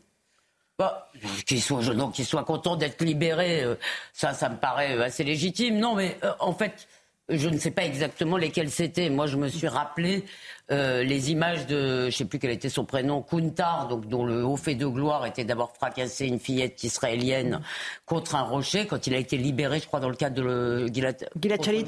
Je pense que c'était ce deal-là. Je veux dire, il est arrivé au Liban, mais il a été acclamé, mais c'était une image terrifiante, glaçante, parce qu'il était acclamé pour avoir tué des juifs. Si voulez. Là, euh, je ne sais pas, puisque les Israéliens disent qu'ils n'ont pas libéré des prisonniers euh, qui avaient du sang sur les mains. Il y avait qui avaient fait des tentatives, mais tenté de poignarder des Israéliens. Donc, par ailleurs, que des gens soient contents de retrouver leur famille, il faut quand même pas exagérer. C'est pas en soi euh, quelque chose d'aberrant ou de mmh, bien sûr, bien sûr. Euh, Emmanuel Alua, comment, comment les familles en Israël prennent ces, ces images, à la fois l'émotion de la libération des otages et la joie de la libération des Palestiniens?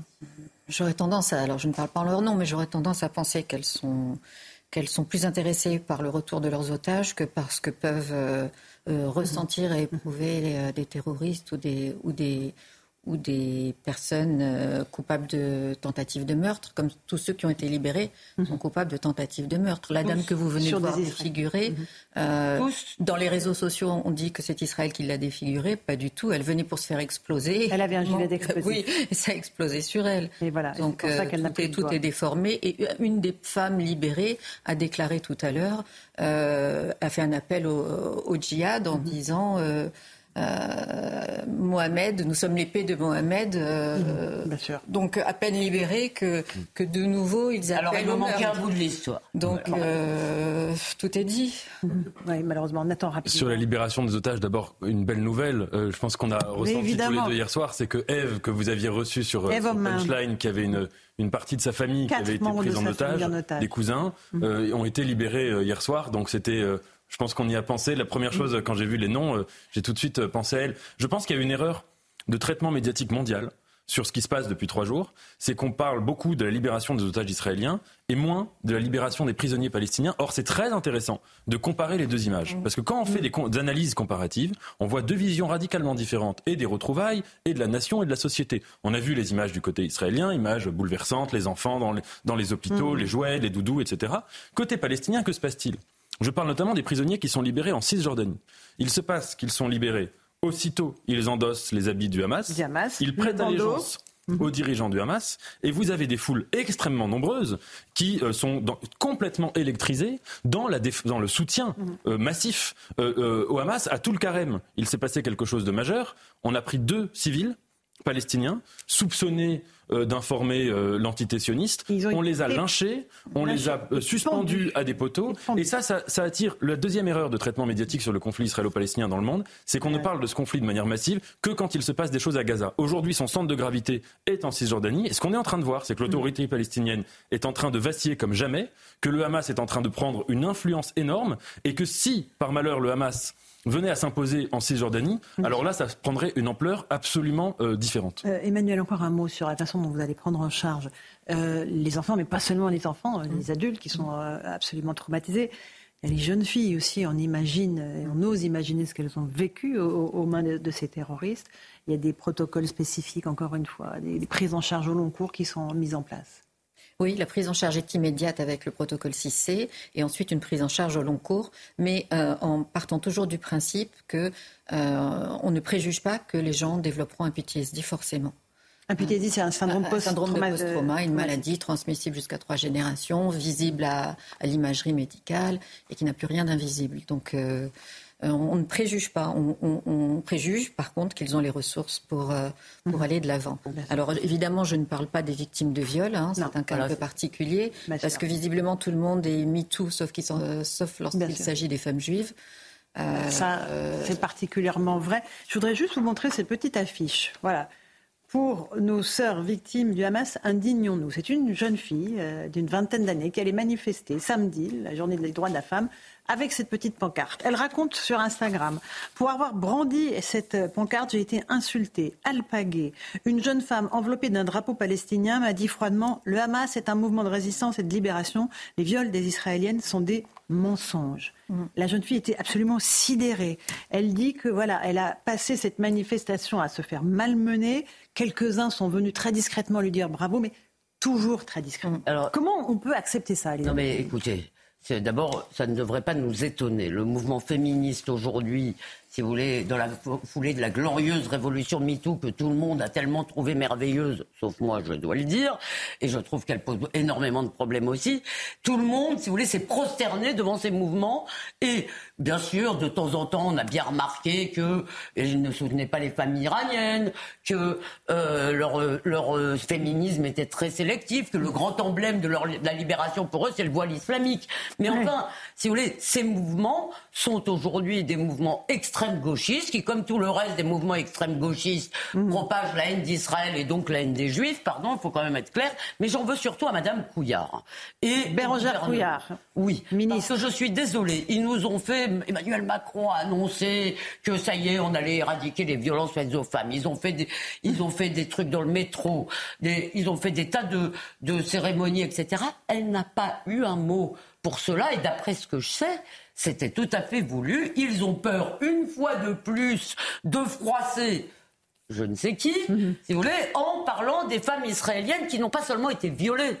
Je veux dire, elles ont subi des actes de barbarie épouvantable. Et ça, c'est comme d'habitude, ces femmes-là n'existent pas. On n'a pas le droit d'en parler. Donc, mais ça ne m'étonne pas. Ce sont les victimes qu'on invisibilise. C'est comme ça, systématiquement. Christine Kelly, je suis sûre que ça vous fait réagir. Oui, ça me fait beaucoup réagir. Je suis parfaitement en phase avec ce qu'a, dit Elisabeth. Et je reviens peut-être sur l'image, si vous permettez, que vous avez montré tout à l'heure. Ces deux images sur lesquelles vous avez réagi. Mm. Vraiment, pour moi, c'est l'image de l'innocence et l'indécence. C'est l'image de ceux qui n'ont rien fait, de ceux qui ont été condamnés. Et je trouve que toute la société aujourd'hui, toute la société, et à cette, cette image, cette image d'aversion de valeur, innocence et indécence, l'un remplace l'autre. Évidemment. Nathan euh, sur, sur, les, sur les viols euh, massifs qu'il y a eu euh, en Israël le 7 octobre, moi je peux vous raconter une anecdote, mais je parlais avec quelqu'un sur Internet, une intellectuelle, je dirais pas son nom, et elle me disait c'est tout ça, c'est des mensonges.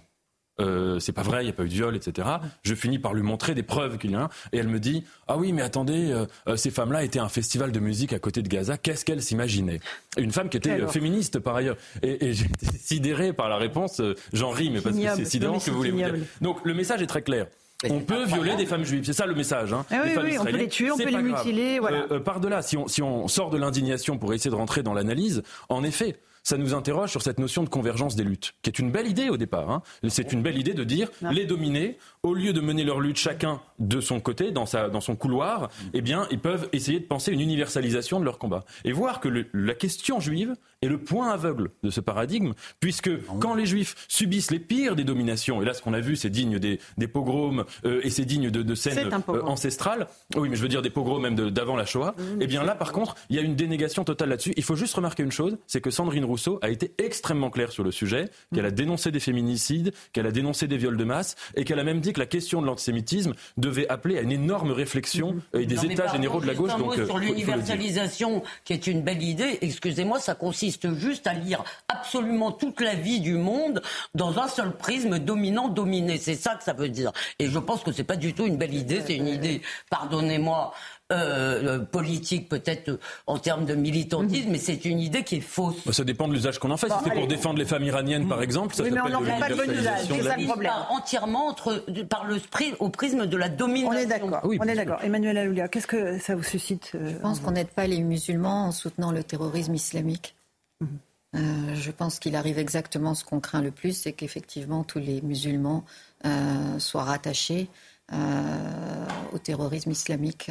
Euh, ce qui n'est pas forcément le cas. Non. Euh, euh, le Hamas ne se bat pas pour les Palestiniens, le Hamas se bat pour l'Iran. alors bien sûr que les Gazaouis sont votés à 70% pour, les, pour le Hamas. Bien sûr que beaucoup de civils gazaouis sont rentrés dans les kibbutz et ont commis des exactions, il faut le dire. Euh, mais ce n'est pas la majorité, certes. Évidemment, évidemment. Merci beaucoup d'être venu, Emmanuel Alioua, représentante officielle du protocole israélien 6C. J'aimerais euh, évoquer avec vous, euh, Vincent Herouet, ce qu'a dit Dominique de Villepin chez certains de nos confrères. Ça a fait énormément réagir les propos de l'ancien ministre des Affaires étrangères, ancien Premier ministre aussi.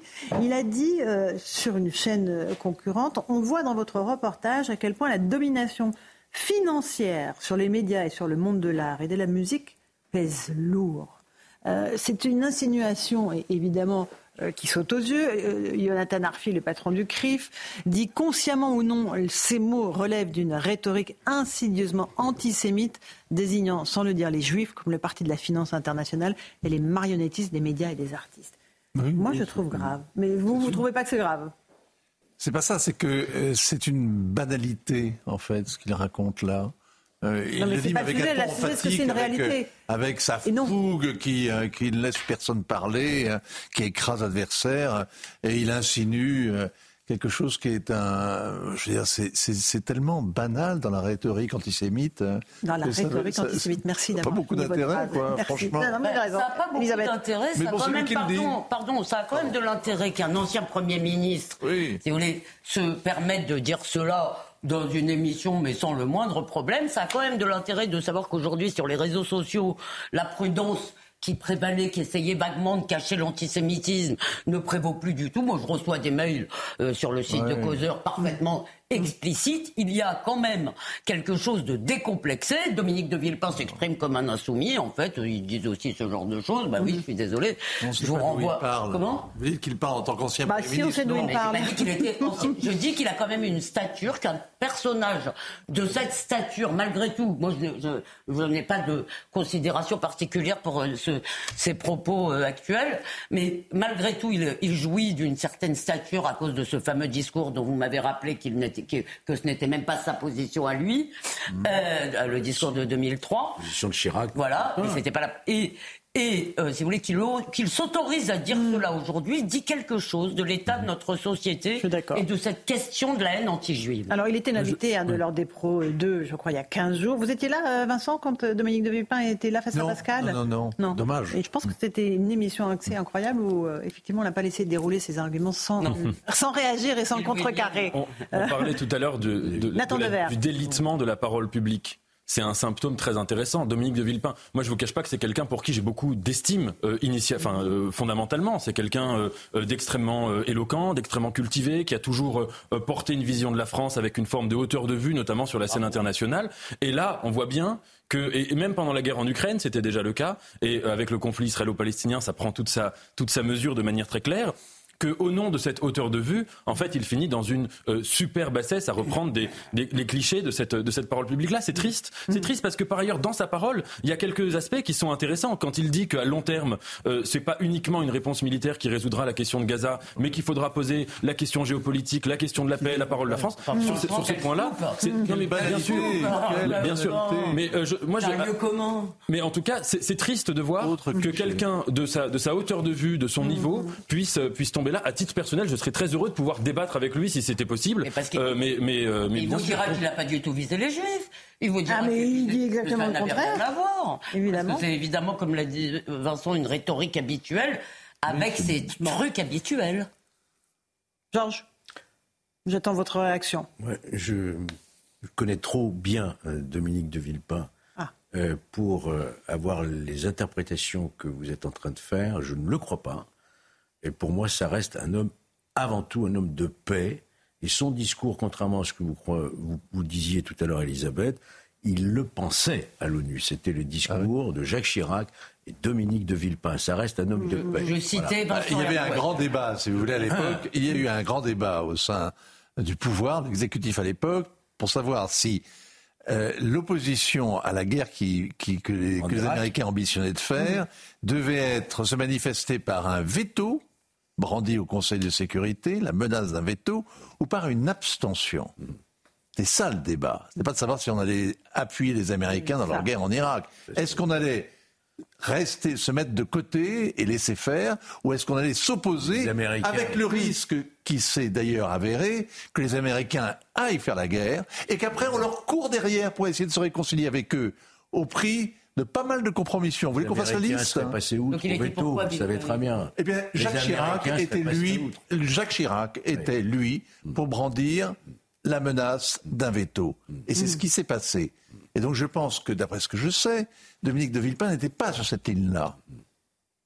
Donc c'est extraordinaire parce qu'on a un homme d'État dont la figure, dont l'image, comme une étoile, vous savez, les étoiles qui ont disparu, euh, la lumière qui éclaire aujourd'hui la scène, c'est celle d'un homme qui a fait un grand discours dont tout le monde se souvient, vibrant. On a tous vibré en écoutant. Et, hein, sur une prise de position politique un peu un peu confuse, tout le monde a oublié les détails. Je suis heureux de vous les rappeler. Là, avec beaucoup de prétentions.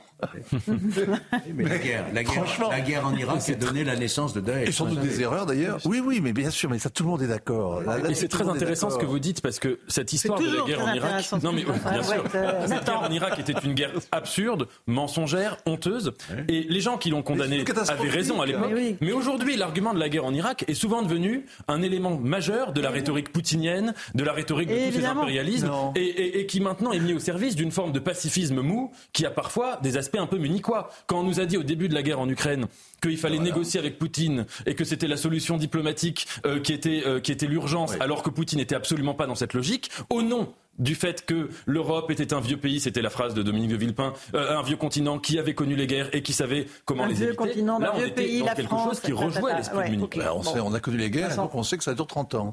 Hein on a pour une génération. La guerre en Irak, on n'a pas fini de la payer. Les Américains sont loin et nous on est tout près.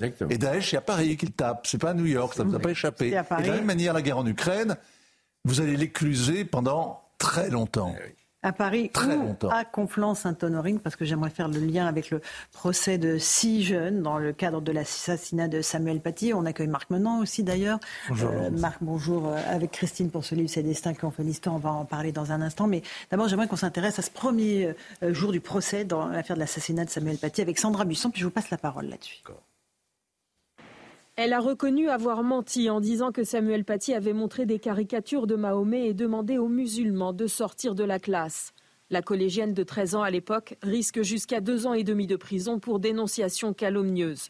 La famille de Samuel Paty attend ses explications. C'est elle qui euh, lance cette polémique et sans elle, Samuel serait vivant. Il aurait suffi d'un mot d'elle pour arrêter cet engrenage. Cinq anciens collégiens sont jugés pour association de malfaiteurs en vue de préparer des violences aggravées, pour avoir notamment pour certains décrit et désigné aux terroristes leurs professeurs contre la somme de 300 euros. S'ils ne pouvaient pas se douter du projet d'assassinat, le tribunal doit déterminer ce qu'ils savaient exactement des intentions d'Abdullah Kanzorov. À minima, ils avaient la connaissance euh, d'une sanction physique à l'égard de Samuel Paty. Et c'est déjà trop. C'est déjà trop euh, que euh, cette sanction physique ait pu être perçue comme légitime par ces mineurs. Une thèse que réfute l'avocat d'un des prévenus qui risque également deux ans et demi de prison. Il y a, à mon sens, pas de preuves et encore euh, ni de preuves ni même d'indices dans le dossier qui permettent de penser qu'il savait, qu'il savait ce qui allait se passer.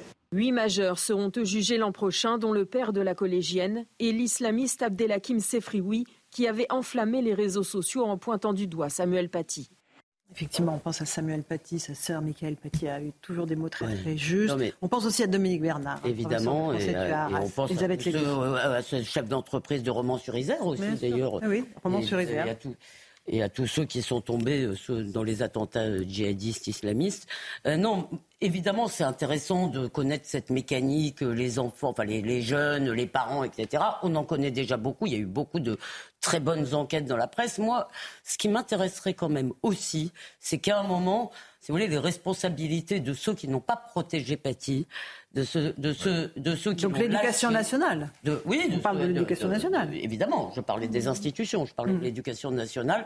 Ça, j'aimerais aussi que ces responsabilités soient invoquées. Je ne pense pas qu'elles le seront dans ce procès. Elles ne seront jamais dans ce procès. Elles ne, elles ne le seront pas dans ce procès. Je ne sais pas s'il faut une procédure judiciaire pour qu'elles le soient, mais là, il y a quelque chose de grave. Et surtout, on, ne se, on, a l'impression qu'on n'apprend jamais de nos fautes. C'est-à-dire que ça continue, les professeurs sont lâchés, le pas de bac continue. Donc, on attend quoi? Mais ce qui est terrible, Georges, c'est que là, les cinq adolescents qui sont euh, jugés, euh, euh, cinq des adolescents qui sont jugés, ils ont surveillé les abords du collège. Ils ont désigné Samuel Paty à son assassin. Ils, ont fait. Enfin, c'est à vomir, en fait. Ils ont désigné Samuel Paty à celui qui le cherchait. Mais savait-il qu'il. Non, je ne pense pas. Vous imaginez. Moi, je crois que l'important, c'est de rappeler que l'auteur principal, le Tchétchène, a été abattu. Mm-hmm. Qu'il y aura un procès important qui se tiendra. Un deuxième procès avec des adultes. Avec les adultes. Ces mineurs qui étaient âgés de 14-15 ans et mm-hmm. qui ont affilé comme ça 300 euros pour mm-hmm. désigner. Donc on dit banco Ah non Ressortez avec deux heures de TIG pas banco, ça a été un engrenage. Ça a été un engrenage, mais il faut quand même. Ce ne sont pas des enfants, hein, ce sont des lycéens. 14-15 ans, oui, des lycéens, bien sûr. Ce sont des lycéens à qui on propose de l'argent pour chercher un enseignant c'est quand même. le euh, tribunal qui va statuer à clos, ce sont des mineurs, il va être statué mm clos. Euh, est-ce qu'il savait quel était le projet criminel? C'est toute la question. qui il pas pour lui offrir des C'est très contesté. Ils avaient 14 et 15 ans. Hein, ils avaient 14 et 15 ans. Ils sont jugés pour association de euh, malfaiteurs. Vous voyez ce que je veux dire? En vue d'avoir préparé des violences aggravées. Il faut attendre. Il faut que la justice passe. Franchement, il faut attendre. C'est 300 euros quand même. Hein. Mais il faut aussi euh, penser à Dominique Bernard, ce professeur de français. Bien sûr. Euh, parce que c'est le savoir, au fond, Nathan Devers. C'est ceux qui transmettent le savoir aux, élèves. Et, on va parler du livre de Christine et de Marc qui, justement, nous, nous amène à notre patrimoine culturel et historique qui est en jeu, là. Bien sûr. C'est le plus beau métier du monde, franchement, que d'être professeur, que de transmettre, que de transmettre le savoir et préparer la société d'après. Le ministère de l'Éducation nationale, c'est un ministère qui a longtemps été un peu délaissé, hein, dont on ne se préoccupe pas, ou dans les programmes politiques aux élections présidentielles, le volet éducation nationale est parfois assez euh, minimalement euh, euh, fourni.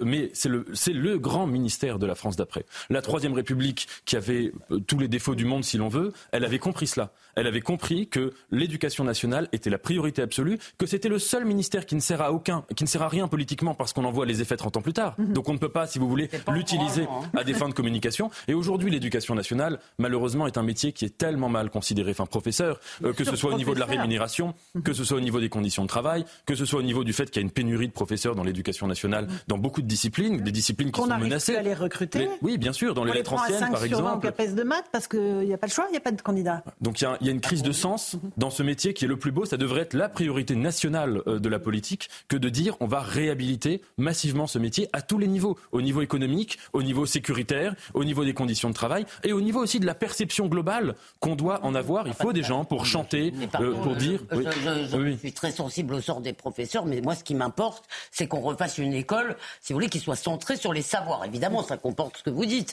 mais si vous voulez, c'est pas. Je, suis très sensible à, ça. C'est très important qu'on traite bien nos profs. Mais ce qu'il faut, c'est tout refaire. Si vous voulez, c'est arrêter d'être bienveillant euh, bêtement, arrêter. dit le ministre Attal, apparemment. Hein. Comment? Oui, oui, et, et recommencer à apprendre l'histoire aux élèves. Marc, continuer, réapprendre. Parce qu'en fait, la chronologie. Elle n'existe plus dans les manuels. Je ne sais pas si vous avez pris les manuels d'histoire, Christine, de, votre fille et moi de les Vous dites, mais tout est dans le désordre, en fait. Comment voulez-vous comprendre la cohérence de, l'histoire quand on, voit nos manuels? Et c'est vrai qu'avec Marc Menant, on a voulu faire ce livre aussi parce qu'on se rend compte à quel point, si on n'a pas ce recul sur l'histoire, et, ce, et ce, euh, on ne peut pas comprendre le présent. Et on sent, euh, euh, ma chère Laurence, à travers le, les jeunes aujourd'hui, pas tous, évidemment, mais qui a ce rejet de l'histoire, ce rejet du passé, ce rejet de ce qui a fait de nous ce que nous sommes aujourd'hui et qui ne donne aucune clé de lecture pour comprendre aujourd'hui, qui ne donne aucune clé pour pouvoir analyser, avoir du recul et aller même jusqu'à la maîtrise des émotions sur certaines informations. Et c'est pour ça qu'on a voulu faire ce livre. Marc Menard. Oui, alors, et puis, c'est bien de dire le fond, le fond, le fond, mais il faut la forme. C'est-à-dire qu'aujourd'hui, Lorsqu'on se retrouve avec un professeur qui se met devant le tableau et puis qui euh, se laisse aller à un petit crépitement où les gens s'endorment, parce qu'il y a un mm. peu de ça, il n'y a pas la formation. Ce qu'il faut, c'est enchanter l'élève. Mm. Il faut lui présenter les personnages. L'histoire ne veut rien dire, c'est pas une date, l'histoire. L'histoire, c'est un contexte, c'est comment émerge une personnalité. Qu'est-ce qui a... Un homme, une femme, parfois. mais, bien évidemment, mais quand je... Euh, nous avons des femmes... Il y a beaucoup de femmes et j'en suis heureux. nous, nous avons Margot, Jeanne d'Arc, Marie Curie. Et, la reine Margot. C'est-à-dire que vous avez dix personnages dans ce livre et on fait émerger mhm. trois icônes qui représente cet enthousiasme. Mais ce qui est extraordinaire, c'est que par exemple, que ce soit Marie Curie, que ce soit la reine Margot, à une époque où théoriquement l'éducation était réservée aux hommes, mais non, elles ont eu le bonheur des mots. La reine Margot, on la connaît parce qu'on lui donne une image de libertine. Oui, elle avait un côté incandescent, si je puis dire, mm. mais elle avait aussi ce goût des mots. C'est l'un des premiers écrivains on dirait écrivaine aujourd'hui, mais moi j'aime tellement. Gardons écrivain, ça me Je reste écrivain. Je me mets juste, là, je fais un aparté à la place de nos téléspectateurs. Il est 10h28. Il voit Christine Kelly, Marc Menon, Laurent Ferrari. Non, vous ne rêvez pas. C'est un coup d'État. C'est pas, voilà, c'est pas un coup d'État. Il n'y a pas Pascal Pro. Vous inquiétez pas, tout va bien se passer. Pascal Pro revient. voilà. Il nous voit tous en même temps. Il nous manque Sonia, Olivier, David. Voilà. famille, en tout cas. C'est bien d'être en famille, effectivement. Les grands destins, effectivement, on va continuer à en parler dans un un instant avec Christine et Marc. Mais d'abord, le rappel des titres de l'actualité euh, avec Somaya Lamidi. Euh, le premier procès dans l'affaire Samuel Paty s'est ouvert à Paris. Six anciens collégiens comparaissent à huis clos devant le tribunal pour enfants. Euh, cinq des adolescents sont accusés d'avoir surveillé les abords du collège et désigné le professeur d'histoire-géographie à l'assaillant contre rémunération. Une sixième adolescente comparée, elle, pour dénonciation calomnieuse. À la demande de sa famille, le cercueil de Gérard Collomb sera exposé à l'hôtel de ville de Lyon dès cet après-midi durant deux jours. Les Lyonnais qui le souhaitent pourront donc se recueillir et lui rendre hommage. Euh, quant à ses funérailles, elles se dérouleront ce mercredi à la cathédrale Saint-Jean de Lyon.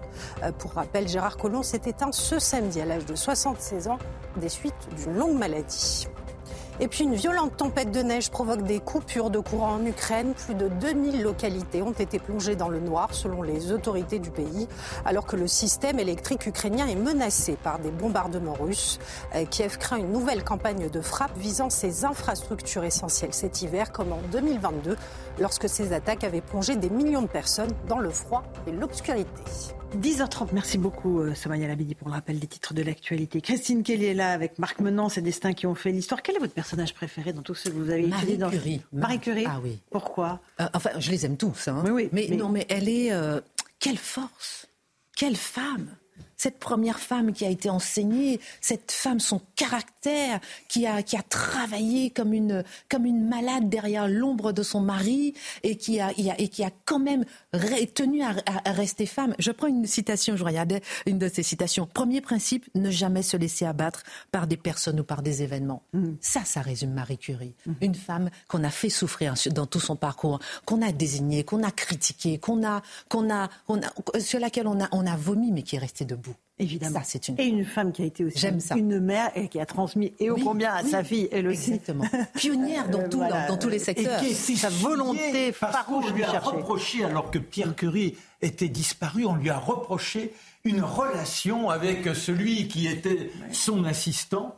Et là, c'est dans la presse. Alors, quand on parle tout à l'heure, vous évoquiez le, le, côté immonde des propos qui fleurissent ici et là par rapport aux Juifs. Mais déjà à l'époque, on disait c'est étrangère qui nous vole, oui. qui nous vole no, no, no, notre, nos Français. À cause de ses origines polonaises, évidemment. Et elle avait choisi la France. Et elle avait, elle choisi, avait la, choisi France, la France. Et, et, et bon. la manière dont elle est dans un appentis, c'est que vraiment la cabane des quatre vents. Elle est là avec son petit four toute la journée, rien ne la détourne. Mm. Et ce sont ces éléments-là que l'on essaie de faire jaillir avec Christine. C'est-à-dire que si vous dites, bon, Marie Curie, elle a découvert le radium, vous vous endormez. C'est comme Christophe euh, Colomb. Vous dites Christophe Colomb, il a mm. découvert les Amériques. D'abord, il ne savait même pas qu'il a découvert mm. les Amériques. Mais ce qui est intéressant, c'est comment ce bonhomme, tout seul dans son coin, Ah, très tôt, rêve un jour d'aller de l'autre côté du monde. Pourquoi? Bah Déjà, dans notre dans, dans, notre légende, on dit on ne savait pas que la Terre était ronde. Si, les intellectuels à l'époque le savaient depuis le IIIe siècle.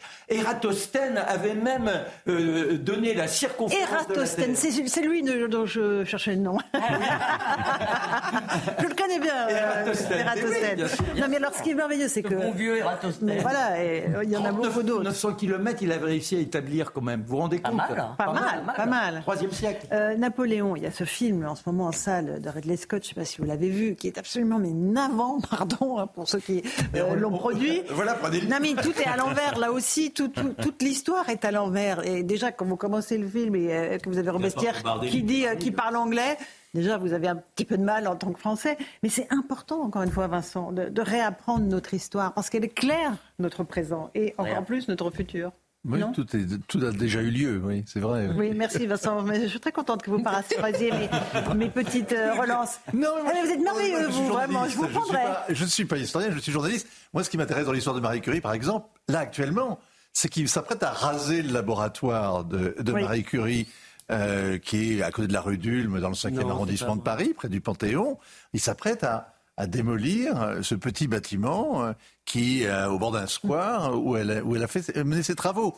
Peut-être qu'on a. Est-ce qu'il est vraiment si urgent de, de disposer de ces quelques mètres carrés pour bâtir, un- je sais pas quelle horreur. Et pour rebondir sur ce que disait, Christine. tout a déjà eu lieu, euh, c'est une phrase qu'on notera dans les annales, mais c'est intéressant aussi par rapport à, par rapport à Celle de l'actualité. des pros. Bah oui, par rapport à l'actualité, par rapport au pogrom, ma chère Laurence, par rapport à, à ce qu'on voit, par rapport à la Deuxième Guerre mondiale, par rapport à la Shoah. Euh, justement, c'est important de se plonger dans l'histoire, de garder les pieds ancrés dans l'histoire pour comprendre le présent et pour avoir du recul et pour sentir quand les choses bougent, pour sentir ce qui va arriver. Et bonne- Pardon. Marc, Georges, rapidement, parce qu'on arrive bientôt au terme de l'émission, Georges. Pas toujours les ça. conséquences et les leçons C'est ça. de l'histoire, mais je vais lire ce livre avec beaucoup de passion, d'intérêt. Merci, merci. Marc, un petit mot? Oui, non, mais c'est simplement Bonaparte.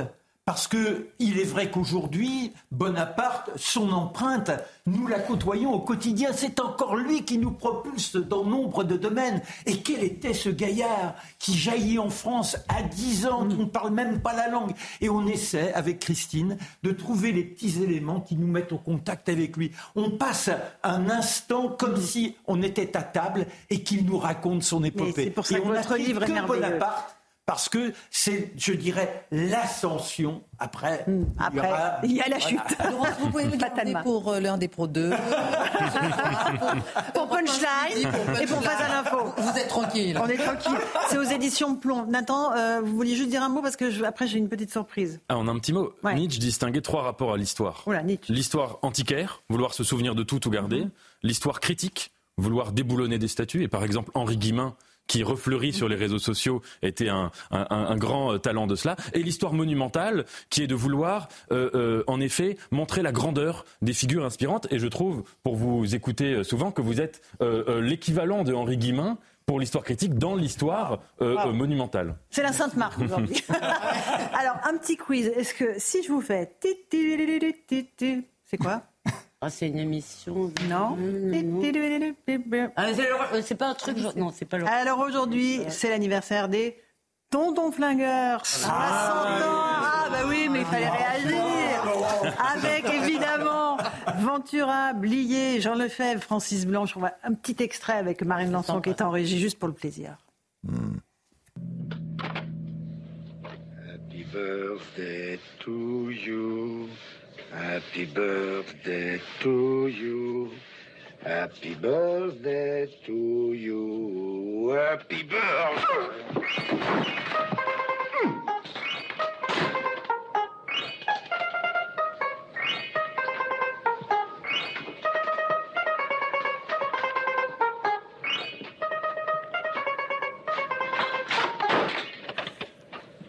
c'est extraordinaire. merci Laurence. Ah, ça fait du bien dans ce monde de brut. C'est surtout les tirades. J'en reviens toujours aux mots. Sans les mots, on n'est rien. Et là, ça jaillit. Il y a des envolées qui sont inouïes, que l'on a envie de mémoriser. Mais on les mémorise. C'est la sève de l'exil. Ah, mais moi, je me replonge toujours dans les, dans les euh, dialogues des tontons. L'heure des Georges Lautner. Allez, merci beaucoup à Laurent Capra à la réalisation, Marine, Marion à la vision, Timour Boissa, Boussa au son, Marine Lançon et Benoît Bouteille, bien sûr. Vous retrouvez nos émissions sur cnews.fr. Merci à vous. Chers amis, d'avoir accompagné dans cette odyssée de l'heure des pros. Oh, on souhaite un bon rétablissement à Pascal. On espère qu'il sera là dès demain. Moi, je vous retrouve à 17h dans Punchline. Ne manquez pas le rendez-vous.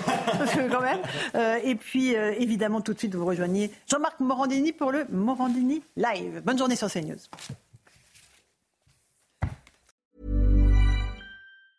Hey, it's Danny Pellegrino from Everything Iconic. Ready to upgrade your style game without blowing your budget? Check out Quince. They've got all the good stuff shirts and polos, activewear, and fine leather goods, all at 50 to 80% less than other high end brands. And the best part? They're all about safe, ethical, and responsible manufacturing. Get that luxury vibe without the luxury price tag. Hit up quince.com slash upgrade for free shipping and 365 day returns on your next order. That's quince.com slash upgrade.